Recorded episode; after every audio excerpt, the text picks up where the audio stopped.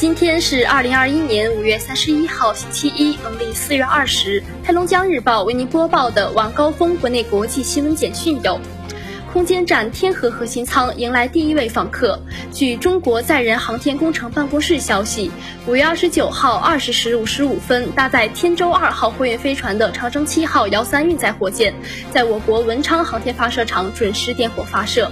约六百零四秒后，飞船与火箭成功分离，精确进入预定轨道。约八小时后，与天河核心舱顺利实现快速交会对接。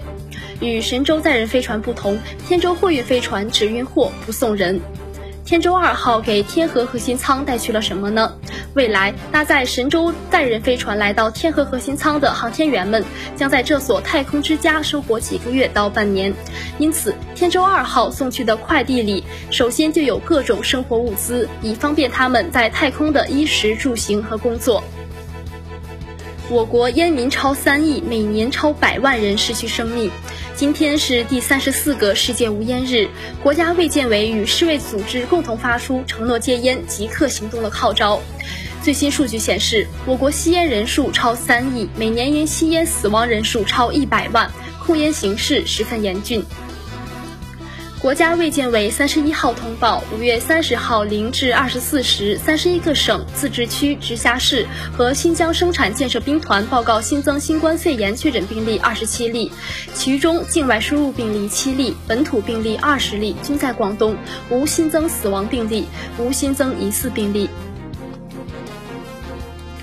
三十号，广州市新型冠状病毒肺炎疫情防控指挥部发布通告，决定暂时对离穗车辆和人员采取管理措施。通告称，通过广州辖区内机场、铁路、公路、客运站等站场离穗的旅客（不含外地中转旅客）需凭健康码绿码，并持有七十二小时内核酸检测阴性证明。因未能及时出具核酸检测阴性证明，无法按时出发的旅客，可申请免费退改签。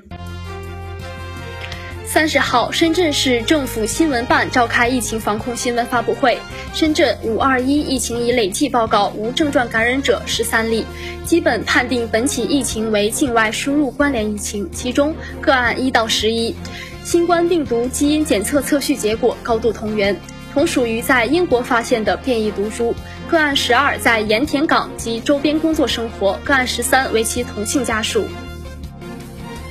六月新规来了，进入六月，两部有关未成年人重要法律六一施行，对学生减负、校园欺凌、网络沉迷等热点问题进行全面规定。此外，婚姻登记试点跨省通办，著作权侵权行为将被严惩，驾考科目瘦身，设立中国农民丰收节，这些民生新规里哪条更牵动你的心？三星堆首次发现扭头跪坐人像。三十号，广汉三星堆遗址祭祀区内又新发现了包括青铜鼓、青铜人头像、扭头跪坐人像、带领玉璧等一批重要文物。三星堆遗址考古发掘仍在继续，深埋地下的古老文明正被徐徐掀开。据云南省林业和草原局消息，截至昨晚，北迁的野生亚洲象群迁徙至玉溪市红塔区洛河乡大湾村尖山哨坡附近。专家分析研判，这十五头野象有继续北迁的趋势。当地二十四小时不断监测预警。中国人造太阳一点二亿摄氏度燃烧一百零一秒。二十八号，中科院合肥物质科学研究所有“人造太阳”之称的全超导托卡马克核聚变实验装置创造新的世界纪录，成功实现可重复的1.2亿摄氏度101秒和1.6亿摄氏度20秒等离子体运行，将1亿摄氏度20秒的原纪录延长了五倍。科研人员称，新纪录进一步证明核聚变能源的可行性，也为迈向商用奠定物理和工程基础。五月三十号，在江苏苏州举行的二零二二年卡塔尔世界杯预选赛亚洲区四十强赛中，